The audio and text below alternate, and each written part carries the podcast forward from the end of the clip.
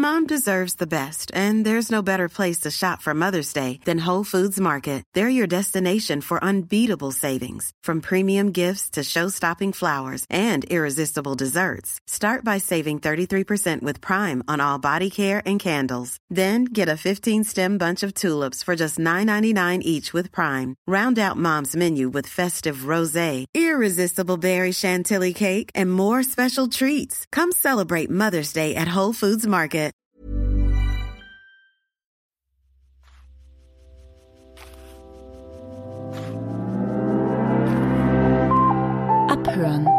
Mit Mieze Katz, der Hörbuch-Podcast von Spooks. Hallo ihr Lieben, herzlich willkommen zu Folge 4 von Abhören, Abhören. mit Ralf und Mieze. Heute hören wir uns durch Manhattan Beach von Jennifer Egan, gelesen von Nina Kunzendorf. Außerdem durch die Udo Lindenberg Biografie. Wir werfen natürlich dank Ralf einen Blick hinter die Kulissen, sprechen mit Nelly Thalbach. Fangen wir doch gleich mit Manhattan Beach an. Von mir aus gerne. Äh, von Jennifer Egan ist es. Erschienen ist es im Argon Verlag und gesprochen wird's von Nina Kunzendorf. Was allein schon eine Besonderheit ist, lieber Ralf, denn im Originalhörbuch wird die Geschichte von drei Sprecherinnen vorgetragen, weil es die Geschichte eines Mädchens, einer jungen Frau, einer Frau erzählt. Und mit den drei Sprecherinnen wird dafür gesorgt, dass man dieses Erwachsenwerden eben auch in der unterschiedlichen Stimmlage hört. Dafür schon mal von unserer Seite aus Chapeau und Hut ab für Nina Kunzendorf, oder? Ja, zumal sie auch, was im englischen oder amerikanischen Original eben auch ist, es gibt neben der Figurenentwicklung auch einen anderen Star in diesem Hörbuch und das ist New York. New York in den 30ern, New York in den 40ern, also in der Zeit vor dem Zweiten Weltkrieg und danach. Mhm. Willst du noch mal kurz uns einen Inhaltsüberblick geben? Worum geht's in Manhattan Beach?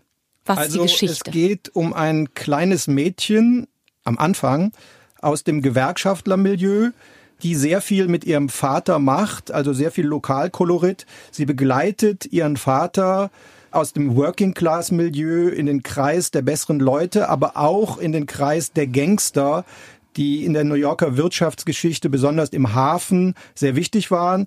Große Teile spielen in der ähm, Army-Werft in Brooklyn.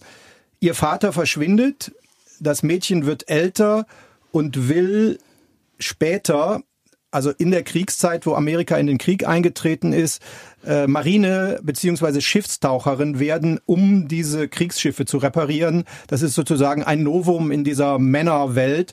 Gleichzeitig ist ihr Vater verschwunden und den sucht sie noch. Gleichzeitig muss sie die Familie äh, durchbringen durch ihre Arbeit. Und in meiner Aufzählung merkt man schon, dass sehr viele verschlungene Handlungen ineinander verschränkt sind. Und all das muss Nina Kunzendorf irgendwie auf die Kette kriegen. Und das macht sie ziemlich gut.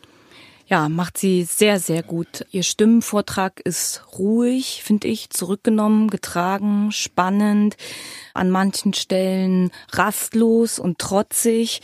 Ich finde, dass sie einen ganz tollen Bogen schlägt zwischen den naiven Kindergedanken und dem Blick in die harte Welt, also die, auf die Gangsterwelt oder eben auch auf ihre Familiensituation. Man darf in alle Köpfe reingucken, das finde ich ist auch sehr, sehr gut gelungen. Man schaut in den Kopf des Vaters, der später verschwunden geht, als er ähm, beim Blick auf seine Familie. Das ist sehr schwer für ihn zu handeln, die Erwartungen, die zu Hause auf ihn warten tatsächlich. Er ist der Papa von Anna und von Lydia. Die Lydia hat eine Behinderung und es schwirren permanent Erwartungen Erwartungen im Raum, zwischen denen wirklich da alle pendeln. Ich finde, dass du noch einen äh, interessanten Gedanken angesprochen hast in dieser Navy-Werft in Brooklyn arbeiten ja eben seit neuestem auch Frauen Aber und Mädchen. Als Taucherin. Das ist so Mm, der das stimmt. tollste Workerberuf, unter Wasser irgendwas zu schweißen. Ich weiß gar nicht, ob es damals schon gab, unter Wasser zu schweißen oder ob man da mit einem Hammer unter Wasser auf dem Schiff draufgehauen hat. Das, das gab's schon. Aber äh, ich habe mir mal rausgeschrieben, was dieser Admiral, also der Leiter der Werft, dazu sagt, als der Dexter, das ist der Gangster, von dem man meinen könnte, er hat was mit dem Verschwinden von Annas Papa zu tun. Also der macht dem Leiter der Werft ein Kompliment und sagt, das ist ja toll, bei Ihnen sind ja jetzt auch Mädchen angestellt. Und da sagt der Admiral, ja, Die Mädchen haben unsere Erwartungen weit übertroffen. Sie sind kleiner und wendiger. Sie kommen in jeden Winkel. Die Hausarbeit sorgt für Fingerfertigkeit. Und all das Stricken, Nähen, Sockenstopfen und Gemüseschnippeln hat endlich einen Sinn. Tja, ja. Ja, Jennifer Egan, die Autorin, äh, hat da irre Detailarbeit geleistet. Ich muss immer an die Stelle äh, mich erinnern, ganz am Anfang, da geht's um zwei Kulleraugenpuppen. Da habe ich nachgeguckt, diese Kulleraugenpuppen gab es wirklich. Also es war so eine 40er Jahre Barbie-Version oder 30er Jahre sogar. Und all das muss die Sprecherin so in einem ganz langen Pendelschlag halt mhm. halt durch die Jahre, durch die Jahrzehnte bringen. Also von der kindlichen Barbie-Puppennummer bis dann später in diese härtere, deftigere Malocher, Stahlarbeiter, Schiffsbauer-Welt. Und bist du einmal rausgekommen oder ist es dir auch so gegangen wie mir, äh, dass Nina Kunzendorf das wirklich gelungen ist, eine Art ungewöhnliches Roadmovie zu erzählen und einen Sog zu erzeugen, dass du immer wissen willst, wie geht's weiter, was kommt als nächstes, welche Gedanken führen in welche Gedanken, welche, was löst die nächste Begegnung aus? Oder bist du irgendwann mal rausgekommen? Äh, also ich bin nicht so ein Langzeithörer. Ich habe mir das in fünf, sechs Schnipsel oder Häppchen aufgeteilt. Aber was ich auch sagen muss, man braucht so eine Zeit, um in den Groove reinzukommen. Also man muss in den Beat kommen, äh, damit man die verschiedenen Handlungsstränge und die verschiedenen Sachen im Kopf hat, die einen dann weiterführen wie auf so einer Welle. Mhm. Weiterführen wie auf einer Welle. Das finde ich aber gut. Also, weil ich bin die Welle geritten, die Nina Kunzendorf uns da vorgegeben hat. Ich habe für mich hier festgestellt, ich finde, das ist eine gedankenschwere und komplexe Literatur. Es ist für mich graue Wolken Literatur oder ein graue Wolken Hörbuch und es passt so fantastisch in die aktuelle Stimmung und greift auf, wie das Wetter und die Stimmung gerade ist und passt wirklich ganz hervorragend gerade in die Zeit. Mir ja, hat es in wirklich die Zeit, aber andererseits gefallen. ist das auch so ein bisschen ein ganz anders, aber wenn man New York gut findet, ist es so ein äh, New York Babylon in anders. Also dadurch, dass das so detailreich gearbeitet ist und auch detailreich äh, rübergebracht ist, mhm. lernt man diese Stadt, die jetzt in Manhattan so Cappuccino renoviert ist, aus dieser düsteren Industriestadt oder auch einer der größten Hafenstädte der Weltmäßigkeit kennen. Also auch für New York-Fans äh, ganz super. Die Jennifer Egan, die Autorin dieser Geschichte, hat 15 Jahre an dem Buch gearbeitet und extrem viel daran ähm, Genau, die ist sogar in so ein Industrietaucher-Ding, was ja so ein bisschen aussieht wie so ein Mega-Michelin-Männchen, reingeklettert, um zu spüren, wie das so ist. Ich habe auf jeden Fall gemerkt, dass es für Jennifer Egan ein Zufluchtsort war. Sie hat es selber auch so beschrieben. Sie ist abgetaucht in diesem Buch und hat über Dinge geschrieben, von denen sie nie gedacht hätte, dass sie darüber schreibt. Sie selbst sagt zum Beispiel, ich hätte nie gedacht, dass ich je einen Schiffsuntergang beschreiben würde. Das war für mich eine völlig befreiende Erfahrung. Mir eröffnete sich ein ganzes Universum, in das ich mich zurückziehen konnte, was ich eine Zeit lang auch bitter nötig hatte.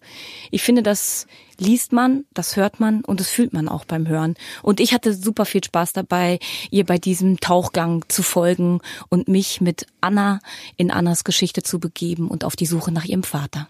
Ja, also das ist äh, in Plattenkategorien das Dreifachalbum, weil die Autorin hat ja früher eher so experimentelle, zeitgenössische Punkrock aus in San Francisco gemacht und jetzt das große Monumentalalbum was Nina Kunzendorf bewältigen musste, aber auch eben so bewältigt hat, dass es nicht wie eine Bewältigung vorkam, sondern wie eben gesagt, die Welle geritten ist. Mhm. Wenn ihr Lust habt, auch diese Welle zu reiten, dann tut dies. Wir wünschen euch viel Vergnügen mit Manhattan Beach von Jennifer Egan, gelesen von Nina Kunzendorf, erschienen im Argon Verlag. Ihr Lieben, wir haben Nelly Thalbach zu Gast bei Abhören mit Mieze und Ralf. Genau, Nelly winkt. Das ist natürlich akustisch extrem wertvoll. Hallo. Nelly spricht auch.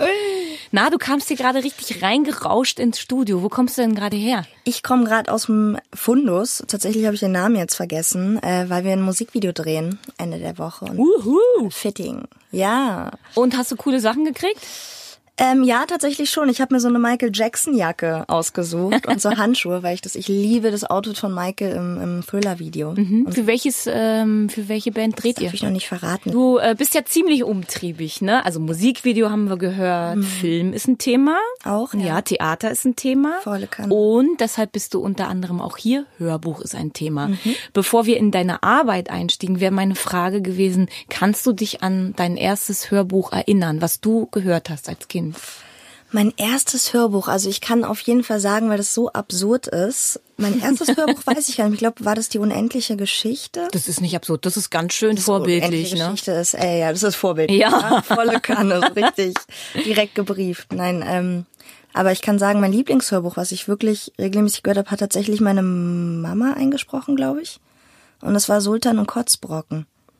Die Geschichte kennt man gar nicht. Das ist überhaupt kein Klassiker, nix, was man kennen sollte, muss. Aber das habe ich auf jeden Fall gesuchtet, das Hörbuch. Und äh, so, dass du es auswendig kannst, weißt du warum? Kannst du es heute erklären? Hm, Das ist eine interessante Frage. Warum fand ich das so geil? Ich weiß nicht, die Charaktere sind lustig. Ich habe diesen Sultan geliebt und auch damit, dass die sich so mit diesem Thema von, von Übermut und sowas, da hat, wurde sich sehr viel damit beschäftigt irgendwie, inwiefern man sich was Soziales, was nicht Soziales, wann man, wie man Ansprüche stellen darf und sowas. Und ich glaube, das haben die für Kinder ziemlich cool verpackt da. Und sag mal, und das erste Hörbuch, was du gesprochen hast? Oder wo du mitgewirkt hast? Mein erstes Hörbuch, glaube ich, waren Weihnachtsgeschichten. Das ist ja auch äh, sehr schön. Also mit Weihnachten verbinde ich schon auch Geschichten und Vorlesen bekommen und so eine ganz bestimmte Stimmung von Total, äh, ja. Büchern und eben auch Hörbücher hören. Ne? Ähm, liest du Hörbuch, Musik? Was, was glaub, was ist so dein meist frequentiertestes Medium? Tatsächlich Musik, dann doch, weil ich glaube, weil ich so viel, also lesen auch. Ich habe gestern gesagt, ich würde gerne ein Jahr lang mir nehmen, nur zum Lesen. Ein Jahr lang wegfahren und alle Bücher irgendwie lesen, die ich noch auf dem Schreibtisch liegen hab, so. Aber irgendwie vielleicht, weil ich mich auch so viel mit Literatur von klein auf beschäftige und auch mit Hörbüchern, es ist dann bei mir Musik. So wie du sagst, du liebst Hörbücher so sehr. Wahrscheinlich, weil du auch Musik machst und es dann so eine andere Flucht ist wahrscheinlich. Ja, so ein kleiner, ja, so ein, so ein Pol, einfach so Pol, ein genau. Ausgleich dazu, ne? So ein Ausgleich und deswegen. Bei Musik habe ich auch nicht die Möglichkeit irgendwie, wenn man mal nachts ein Hörbuch, weil man schon alles zu Hause gehört hat, äh, sich irgendwie noch was raussucht, dass einem dann irgendwie die Mama oder Oma begegnet und dann denkst du so, nee, jetzt nicht. auch wenn die beiden die größten sind für mich. Ja. Aber Musik dann doch, ja. Aber das heißt, du hörst Hörbücher und du arbeitest auch an Hörbüchern. Wie ist denn das ähm, durch deine Familie? Bist du ja wirklich auch umgeben von Wort, von dem Medium Wort. Wie bereitest du dich vor auf so eine Hörbuchproduktion? Oh, lesen. Erstmal lesen, auf jeden Fall. Und dann alles um diese Geschichte herum rausfinden. Also das, das ist auch, das liebe ich tatsächlich. Ähm, ja, einfach sich mit dem Thema auseinanderzusetzen, wie mit allem und dann erstmal zu recherchieren und zu gucken und dann auch noch Leute. Ich frage immer meine Freunde oder meine Mutter oder irgendwen, ob er das kennt, das Buch. Das mache ich tatsächlich immer, fällt mir gerade auf ähm, um nochmal irgendwie so Eindrücke von außen zu kriegen. Und ich frage immer, wie hast denn du dir, falls die Leute das kennen, die Figur vorgestellt? War, das, war die für dich dick, war die für dich dünn? Um auch zu gucken, dann, wie man später was spricht oder wie man sich so reinfindet. Ja, also ich liebe das. Das ist das Schönste, was es gibt eigentlich. Das heißt, du machst da ein richtigen Universum auf das, äh, und du recherchierst viel mehr, als man hört. Du recherchierst wie, für dich, wie sehen die Figuren richtig auf, die tauchen richtig vor deinem inneren Auge auf. ja, Ja, so mache ich das auf jeden Fall. Und, oder die ja. Zeit, du setzt es in die Zeit, wie haben die Leute da gesprochen oder ähm, wie ist es, was für eine Rolle spielt für dich der Autor oder die Biografie des Autors? ist total wichtig. Also bei mir schon, da bin ich wahrscheinlich voll klassisch und altmodisch. Da komme habe ich so die alte Schule in mir. Ich habe auch Kollegen, die das nicht so wichtig finden. Aber ich finde es total wichtig, weil jetzt gerade auf Tournee mit der Glasmenagerie von Tennessee Williams und es ist an sich ein die Geschichte ist total klar, also für jeden, auch wenn man sich jetzt nicht mit Literatur oder dem Autor beschäftigt, so, aber wenn man was über den Autor weiß, dann kann man noch so viel übertragen und darauf stehe ich einfach. Das ist ja ein ganz interessanter Aspekt, mit dem Hörbuch auf Tour gehen. Wie ist es für dich, auf Tour zu gehen? Ähm, geil, das macht Spaß. Auch Lese, Lesereisen ist immer geil. Ich finde, das ist für mich tatsächlich einer der erfülltsten Bereiche auch um die Schauspielerei herum, weil man nicht im Auftrag mit seiner Person unterwegs ist, sondern da übernehme ich so die Worte meiner Mutter, man ist im Auftrag der Worte unterwegs und das ist nochmal extra schön und auch der Applaus und wenn die Leute sich freuen, wenn du merkst, dass du irgendwie die Geschichte, schaffst, die Geschichte zu tragen und so. Das ist geil, einfach nur geil, ja. Es ist auch schwer miteinander zu vergleichen. Ne? Das eine ist die Arbeit im Studio, dieses sich mhm. total darin versenken, auflösen, gar nicht mehr wissen, ist jetzt hell, dunkel, was haben wir eigentlich für einen ja, Wochentag genau. gerade? Und das andere ist wirklich die Magie zu spüren und auch zu schaffen. Ne? Du, mhm. du hast bestimmt dann auch diesen Druck oder den Wunsch, dass die Magie überspringt, dass der Funke überspringt und dass es funktioniert. Total, das ist, ja, das ist eine kleine Sucht schon fast, dass man, aber man hofft auch einfach, dass man, ja, das Gefühl Gefühl schafft zu übermitteln. Und ich habe auch gemerkt, wie ich jetzt in den Jahren, wie sich da einfach auch noch so Sachen entwickeln, wie man sicherer wird, wie man nochmal sich selber seine Stimme anders einsetzt, ob man Kommas mitspricht oder nicht und so und wie mhm. viel, wie viel möglich ist einfach mhm. irgendwie durch, durch auch über den Text nachdenken und nicht einfach nur lesen so ist schon echt cool. Reinspüren. Ja, voll. Und natürlich die Frage muss kommen, wie ist es, mit der Familie zusammenzuarbeiten? Hm. Übt ihr dann gemeinsam Texte und redet ihr euch rein? Sagst du dann, nee, Mama, also jetzt mal ganz ehrlich. Schon, auf jeden Fall. Also jeder hat auch so seinen Posten bei uns. Und ich bin, glaube ich, einfach so die, die junge, jüngste nicht klügste, aber die so, so der Klügere gibt nach. Ich halte mich da manchmal zurück und weiß, so meine Zeit kommt noch. ähm, ja, weil, nee, also es ist, es ist sowas Natürliches, mit den beiden zu arbeiten. Mhm. Es ist einfach echt.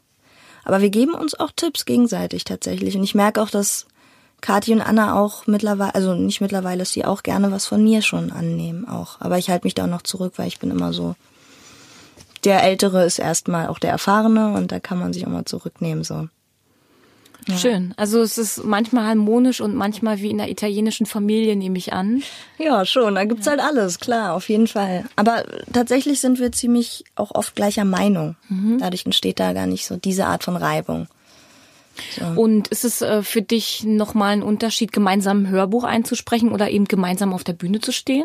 Auf jeden Fall. Mhm. Das will ich mein Leben lang, glaube ich, machen mit den beiden irgendwie. Also wir, wir haben ja auch jeder unser eigenes, dadurch ist es dann auch immer wieder schön, mit den beiden was zusammenzumachen. Und man merkt ja auch, dass es funktioniert und dass die Leute sich freuen und dass unsere Stimmen harmonieren und unser Humor und dass das irgendwie, dass das klappt, dass es mhm. cool ist, ja.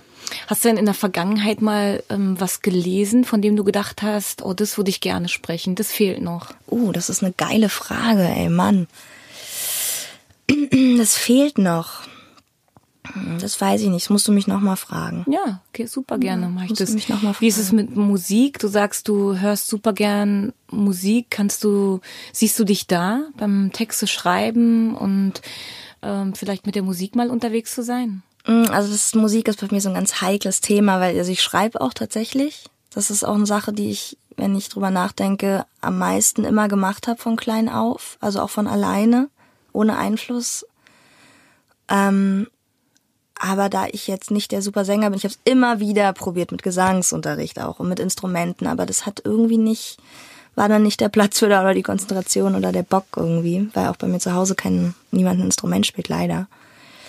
Ähm, aber wer weiß, aber ich finde, man muss ja auch nicht jeden Bereich so aus ausmerzt. Aber mal gucken. Wenn du schreibst, eben vom Schreiben eben. kann dich niemand abhalten. Und ich könnte mir vorstellen, wenn, wenn du Künstler findest, die mhm. äh, sich in deinen Worten wiederfinden, dann finden deine Texte auf jeden Fall bestimmt auch einen Weg auf die Bühne. Ne? Also ich habe gerade tatsächlich einem langjährigen Freund, mit dem ich auch sehr, sehr lange zusammen war, Leander, der, der ist auch ein toller Texter, also aber singt und schreibt auch und der möchte jetzt gern ein Lied von mir auch äh, vertonen. Also da sind wir so ein bisschen dran, aber das ist alles self-made das, das, ich finde, das sind ganz fantastische Zukunftsaussichten. Da sind wir, schon, wa? Ja, mich würde auch interessieren, wo geht's als nächstes ich hin? Ich komme mir selber gerade so ja, nee. ja. ich, also wir sehen dich auf der Bühne oder gibt's ein Projekt, von dem du uns gerne noch erzählen möchtest, was als nächstes für dich ansteht? Oh, ich stehe auf der Bühne, dann drehe ich noch einen historischen Film für, mhm. fürs ARD. Ähm, dann noch ein paar Moderationssachen stehen auch an. Jetzt dann noch Musikvideo. Das habe ich gerade für Feine Sahne Fischfilet ein Musikvideo gedreht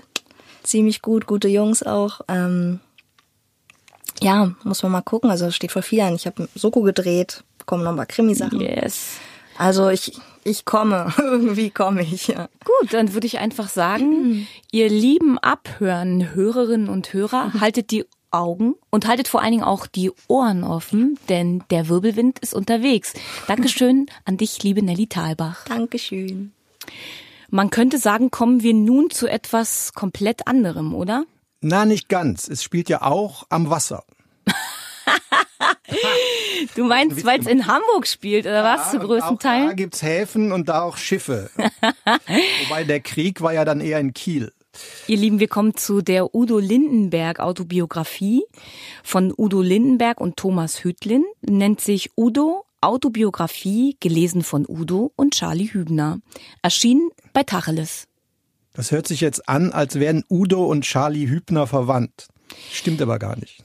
Stimmt, ne, vielleicht im Geiste verwandt. Ne? Ja, die kommen beide von der Küste, obwohl der Udo kommt ja aus Gronau, was ja an der holländischen Grenze im nicht mehr ganz Münsterland ist. Da gibt's ja auch so ein Museum, ne? Warst du da schon mal? Ich war da noch nicht. Deutsches Rockmuseum. Ich hätte jetzt ehrlich gedacht, das heißt Panikmuseum, weil mir ist aufgefallen, nee, wie doll der Udo dieses Wort äh, für sich beanschlagt, ne? Udos Panikorchester, Panikrock, Panikrocker, Panikpoet, Panikteam. Und wie heißt das Museum? Das ist so der Versuch, weil Gronau ja Udo, ne, so, das ist so ein in der Provinz, ich glaube, es ist noch Nordrhein-Westfalen, da ausgerechnet, also wie in Seattle gibt's ja so ein Museum um Jimi Hendrix rum, also ein Deutschrock-Walhalla. Ich habe mal nachgeschaut, es ist die erste Udo Lindenberg Autobiografie so, wie wir sie hier haben. Ja, Bücher über ihn gibt's ja. oder wo er vorkommt, aber das ist, wo er dann mitgemischt hat. Absolut. Auch mitgesprochen da sagst du gleich, was, was dieses Hörbuch wirklich ganz besonders macht. Ich finde, äh, das ist was, das kann dir kein Buch geben. Ja, das kann man nicht mal so richtig nachmachen. Das ist ja so eine Mischung aus Stoffel, Knuffel, Hanseatisch und so die Nuance, also keine Ahnung, ich weiß nicht, man müsste man mal einen Udo äh, Soundsprechwettbewerb machen. Das Besondere eben an diesem Hörbuch ist, dass der Udo Lindenberg sehr viele Kapitelanfänge selbst liest, auch Titel von sich ansingt, anrappt, anspricht, wie man es auch immer nennen möchte, und dass sich auch die Ansprechform ändert. Ich finde, also wenn er spricht am Anfang, dann spricht er in der Du-Form und sagt, stell dir vor, du gehst in die Bar und da ist immer was zu trinken für dich da.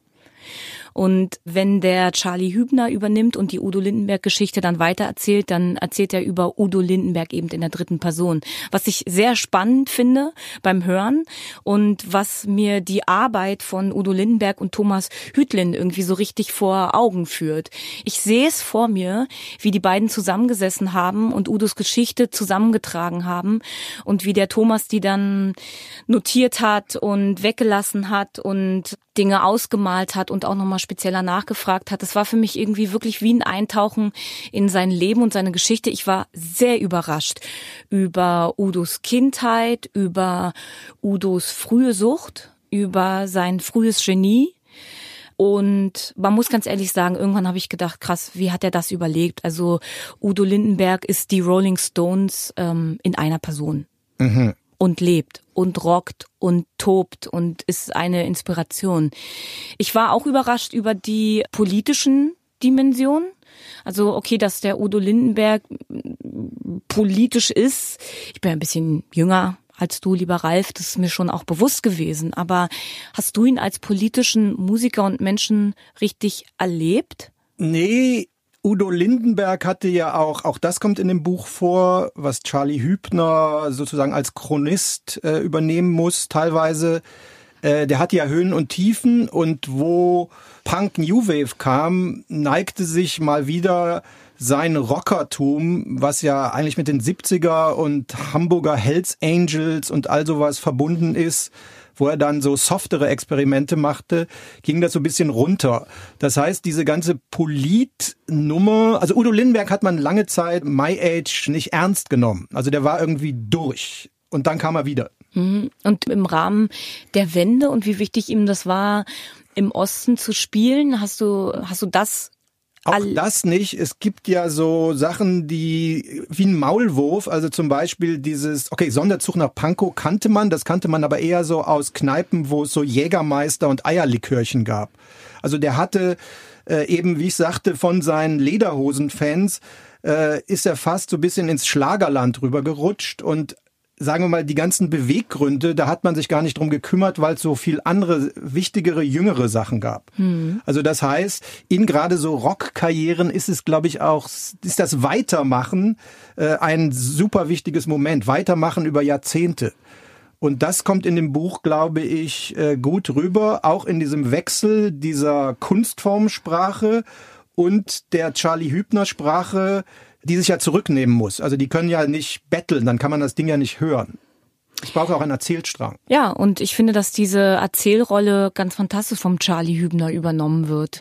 Es ist tatsächlich, wie du es gerade gesagt hast, wie ein Chronist, der mir Udo Lindenbergs Geschichte erzählt. Manchmal hatte ich das Gefühl, boah, es klingt weit weg, Udo ist doch noch da. Aber im nächsten Moment war Udos Stimme schon wieder da und rappt mir einen seiner Texte um die Ohren. Ich finde das übrigens super gut, dass so viele Texte und Textzitate, Lieder, Liedzitate auftauchen. Mich hat es gar nicht gestört, dass es eben äh, gerappt, gesprochen wurde, dass die Lieder zum Teil in Gedichtform wiedergegeben werden. Ich finde ganz ehrlich, da erkennt man auch, hat ein Liedtext Bestand oder nicht. In meiner Welt kann jedes Gedicht ein Lied sein, aber nicht jeder Liedtext kann ein Gedicht sein. Ja, Plötzlich stehen die Worte nackt im Wind, haben die da noch Bestand und das finde ich eben hier auch das Besondere. Diese Worte stehen nicht nur nackt und genuschelt im Wind, sondern die haben auch Bestand und es war toll, ähm, diese Lieder auch losgelöst von dem ganzen Tamtam -Tam irgendwie mal wahrzunehmen. Also insofern ist dieser Schachzug oder vielleicht äh, war das ja auch so vorgesehen als Kunstform, dass der Künstler Udo Lindenberg oder die Udo-Stimme pointierte Stellen, Liedtexte, aber auch sein Part übernimmt. Also hätte jetzt ein oder zwei Schauspieler das spielen müssen, wäre es höchstwahrscheinlich eventuell peinlich geworden, weil Udo Lindenberg kann man sehr schlecht nachmachen oder man muss das weglassen und dann fehlt eben diese vokale, stimmliche Ebene. Tatsächlich kommt das Hörbuch ganz ohne Musik aus, kommt nicht ohne seine Texte aus, weil es uns in seinen Kopf blicken lässt und in sein Herz. Aber man hört kein Panikorchester und braucht man auch gar nee, nicht. Nee, das würde, glaube ich, auch das, äh, das wäre dann too much. Also die, wie du eben sagtest, die Texte werden hier zur Lyrik. Es sind ja weiß Gott nicht alle aus diesem opulenten Werk, aber die Texte stehen als Texte. Also da muss keiner zu spielen in diesem Audiobuch. Ja, was vielleicht noch interessant ist, ähm, ich würde sagen, wir hören 30 Prozent Udo selbst persönlich nuscheln und 70 Prozent den Charlie Hübner, äh, Udos Geschichte erzählen. Es ist eine sehr, sehr interessante Biografie. Zum einen, weil Udo selbst partizipiert, zum anderen, weil seine Geschichte einfach extrem ist und er so oft auf dünnem Eis in seinem Leben getanzt ist und er uns hier wirklich in seine Seele gucken lässt. Über dein Techtelmechtel mit Nena erfährt man auch mehr. Ich finde, dass diese Biografie nicht nur was für Udo-Fans ist, sondern es ist einfach was für Menschen, die Biografien und Menschen an sich spannend finden und die tatsächlich was über Grenzgänger auch erfahren wollen. Also wenn ihr Lust habt, mehr über Udo Lindenberg zu erfahren, ist diese Biografie wirklich fantastisch dafür geeignet. Ich empfehle euch und lege euch wärmstens ans Herz. Udo, die Autobiografie gelesen von Udo und Charlie Hübner, geschrieben von Udo Lindenberg und Thomas Hütlin, erschienen bei Tacheles. Hört mal rein. Okay, ihr Lieben, dann ist es jetzt wieder Zeit. Wir gehen backstage und haben wieder einen neuen Fall für Ralf. Diesmal zum Thema Fremdwörter im Hörbuch oder wie Ralf mir vorhin zugeflüstert hat, böse Wörter. Genau, böse Wörter wie, wir haben es gerade bei der Vorbesprechung, das böseste Wort ist der US-Staat Massachusetts. Sag mal Massachusetts. Massachusetts. Wir können das. Aber auch der französische Autor Michel Hölbeck. Ulbeck. Ulbeck. Ulbeck. Da fängt's schon an. Und das ist unser Thema. Ulbeck. Michel Ulbeck. Ulbeck. Ulbeck.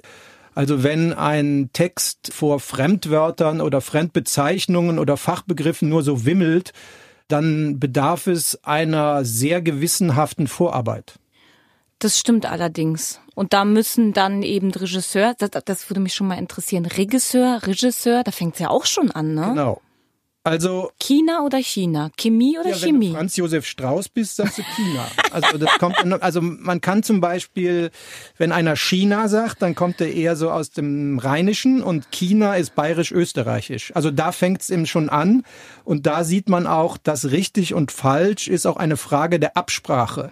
Man muss sich darauf einigen, wenn es ein legerer Titel ist oder ein slangiger Stoff, mhm. wird man die Fragen der Aussprache anders lösen, als wenn es, sagen wir mal, ein Sachbuch ist oder ein wissenschaftlicher Text sogar. Also das heißt, wie man Massachusetts jetzt ausspricht, vielleicht sogar schnöselhaft, so Great Gatsby-mäßig, mhm. äh, ist auch eine Frage, wie man das den Audiotext intoniert. Wie ist es denn mit Abkürzungen? Abkürzungen ja. ist ein besonderer Fall. Ja. Also man muss sie wir haben hier zum Beispiel ein Beispiel aus dem Queer-Bereich, dieses LGBT-Stern IAQ. Das heißt irgendwas. Und das kann man, manche Autoren machen das als Stilmittel, die machen dann eine Klammer auf und erläutern das einmal, vielleicht zweimal und lassen das dann so laufen. Also man kann sozusagen, viele Hörer und Hörerinnen werden es vielleicht schon gehört haben, sozusagen Sätzen in dem Buch respektive Audiostream. Also die Erläuterung folgt am Ende der Seite, haha, also irgendwann im Text. Entweder so, ne? Das ist natürlich was ganz Besonderes im Hörbuch. Entweder also ich kenne es bisher mit der Fußnote so, dass es immer in den Fließtext äh, genau. akustisch mit eingebaut wurde. Entweder es wird äh, vorgelesen wie tatsächlich mit einem Komma getrennt oder so als Gedanke, das was sehr viel Geschick erfordert vom Vorleser oder beziehungsweise vom Sprecher oder Sprecherin. Oder tatsächlich gibt's auch einen Fall, den ich kenne, wo richtig gesagt wird Fußnote, weil die Fußnote unter Umständen dann so abwegig wird, dass es ganz bewusst braucht, den Zuhörer oder Zuhörerin mitzunehmen und dann wieder in der Geschichte abzusetzen. Verstehe. Finde ich tatsächlich eine besondere Herausforderung, gerade wenn es solche Fußnoten gibt wie unter anderem bei Walter Mörs, die ja Halbseiten lang sein können, oder? Auf jeden Fall. Das ist dann fast schon ein literarisches Mittel. Mhm. Stichwort Walter Mörs. Mhm. Also da mischt sich ja sozusagen ganz viele Figuren und diese Aussprachen und auch noch Kunstwörter. Also wir sind ja jetzt hier gerade bei Fremdwörtern aus bekannten Sprachen. Es gibt aber auch Sprachen, die sich der Autor ausgedacht hat. auch die muss der Regisseur oder die Regisseurin mit der Sprecher oder der Sprecherin absprechen. Also das ist das, was sozusagen im Hinter- oder Vorderstübchen eines Audiostudios passiert. Mhm. Das heißt, man muss eine gewisse Richtigkeit haben, man muss dem Ganzen aber auch einen gewissen Klang geben und der wird gerade durch die Aussprache von Begriffen entscheidend mitgeprägt. Das sind sozusagen die Petersilienkrümel auf dem, die Kirschen auf der Hörbuchtorte. Man muss auch, wenn zum Beispiel, wenn es das Hörbuch in England oder in Amerika spielt, Englisch ist nicht gleich Englisch, auch in dem Falle richtig. Oder Schottisch. Oh, oh, correct. Das ist dann die Frage, überspielt man das? Also sagen wir ein Hörbuch in Glasgow, schüttet man da sehr viel Trainspotting, Intonation drauf oder gibt man dem Ganzen einen nüchternen Klang? Also auch in den Fachbegriffen und Originalbegriffen. Also kann man schon sagen, Fremdwörter sind nicht nur Stolpersteine für Sprecher und Sprecherinnen, sondern auch extrem wichtiges Stilmittel. Wer spricht? Wo befinden wir uns? In welchem Sujet? In welcher Gesellschaftsschicht? Auch in welcher Zeit befinden wir uns, oder? Ja, auf jeden Fall. Also wenn man so einen aristokratischen Roman aus der englischen 19. Jahrhundert irgendwo auf dem Land, da werden natürlich sowohl die Herrschaften anders auch diese Wörter aussprechen, als vielleicht das Dienstpersonal in der Küche. Äh, ich finde, bei solchen Sachen ist so ein bisschen Spreu vom Weizen. Also gerade bei komplexen literarischen Werken oder bei allen Werken überhaupt hört man, wie viel Zeit und Mühe in die Vorbereitung gesteckt worden ist weil je nachdem, wenn man zum Beispiel einen chinesischen Stoff hat oder russisch oder eben georgisch, äh, dann steckt gerade in diesen kleinen Sachen äh, sehr viel Arbeit hin. Das geht sogar so weit, dass man sich vielleicht einen Muttersprachler ja in seltenen Fällen mit an die Seite sitzt, aber auf jeden Fall punktuell mit ins Team reinnimmt. Mhm. Jetzt begegnen uns ja die bösen Wörter nicht nur im Fremdwörterbereich, ne, sondern auch in der deutschen Sprache zum Thema Betonung. Wir hatten es vorhin bei Namen, aber ähm, es, es gibt auch manche deutsche Wörter, die betont man vorne, die betont man hinten. Was, was ist denn zum Beispiel so ein Beispiel, was mir einfällt, sowas wie Aperitif oder Aperitif oder warte mal. Oder, das ist schweizerisch oder ja. manche sagen auch Tunnel, das ist schweizerisch. Oder, Und soll Tunnel heißen? Die Schweizer sagen Tunnel. Also, Tunnel? Ja.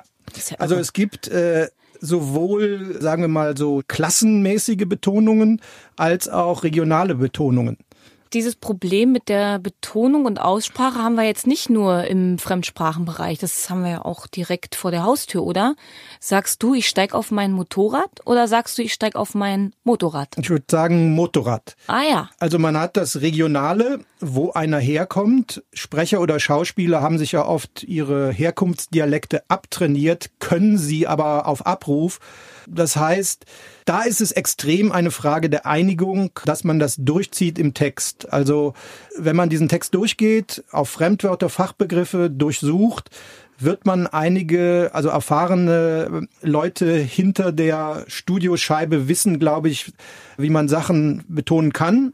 Und dann hat man vielleicht 10, 20 Begriffe, die dann Motorrad, Motorrad. Da ist es, glaube ich, auch so, dass die Dramaturgie nicht durch einzelne Worte zerstört mhm. wird. Da gibt es so viele Beispiele im Deutschen, oder? Also Weiß Gott. Asphalt oder Asphalt, ähm, dunkelblau oder dunkelblau. Genau. Oder schönes, schöne Wortmelodie hat auch das Wort vergegenwärtigen. Vergegenwärtigen, ja. Oder also das, das müsste man. Mal selber, gegenwärtigen. Das müsste man mal mit sich selber. Also ich weiß noch nicht mal, ob ein Mensch, du oder ja? ich, ob man das immer gleich macht. Das ist eine sehr gute Frage. Wahrscheinlich kommt es wirklich auch, in dem Falle kommt es auch auf die Geschichte an. Sagt, sagt derjenige, ich gehe auf meinen Balkon?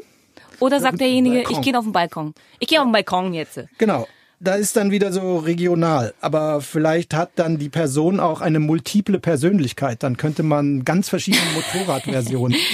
Was würdest du sagen? Also in dem ganzen Bereich Fremdwörter, Betonung, Aussprachen. What does it all comes down to? Genau, selbst beim Kaffee. Ja. Hast du Lust oder was auf einen Kaffee? Auf einen Kaffee im Café. Oder lieber einen Kaffee? Genau. Da hat man durch Betonung sogar leicht andere Bedeutung. Also ist es in der Tasse oder hat es eine Tür? also das heißt, in einem Text müssen einmal sich darauf geeinigte Wörter gleich ausgesprochen werden, damit man das Hörbuch gut hören kann. Und jetzt gehen wir einen Kaffee im Café trinken. Also ich hätte Bock auf einen Kaffee. Ihr Lieben, das war Folge 4 von Abhören mit Mieze und Ralf. Ha, und uns bleibt jetzt nichts weiter, als euch ein sehr besinnliches Weihnachtsfest zu wünschen, einen fleißigen Weihnachtsmann, übt eure Gedichte anständig, verschenkt schön viele Hörbücher, denn Hören macht Spaß und einen guten Rutsch. Ja, bin ich auch dafür. Rutscht gut rüber, wir hören uns drüben. Ciao.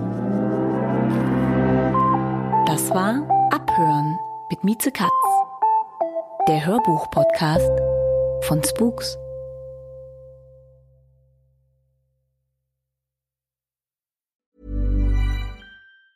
Planning for your next trip?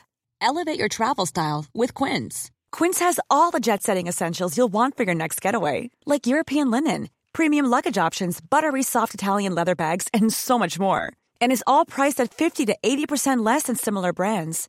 Plus, Quince only works with factories that use safe and ethical manufacturing practices. Pack your bags with high-quality essentials you'll be wearing for vacations to come with Quince. Go to quince.com slash pack for free shipping and 365-day returns.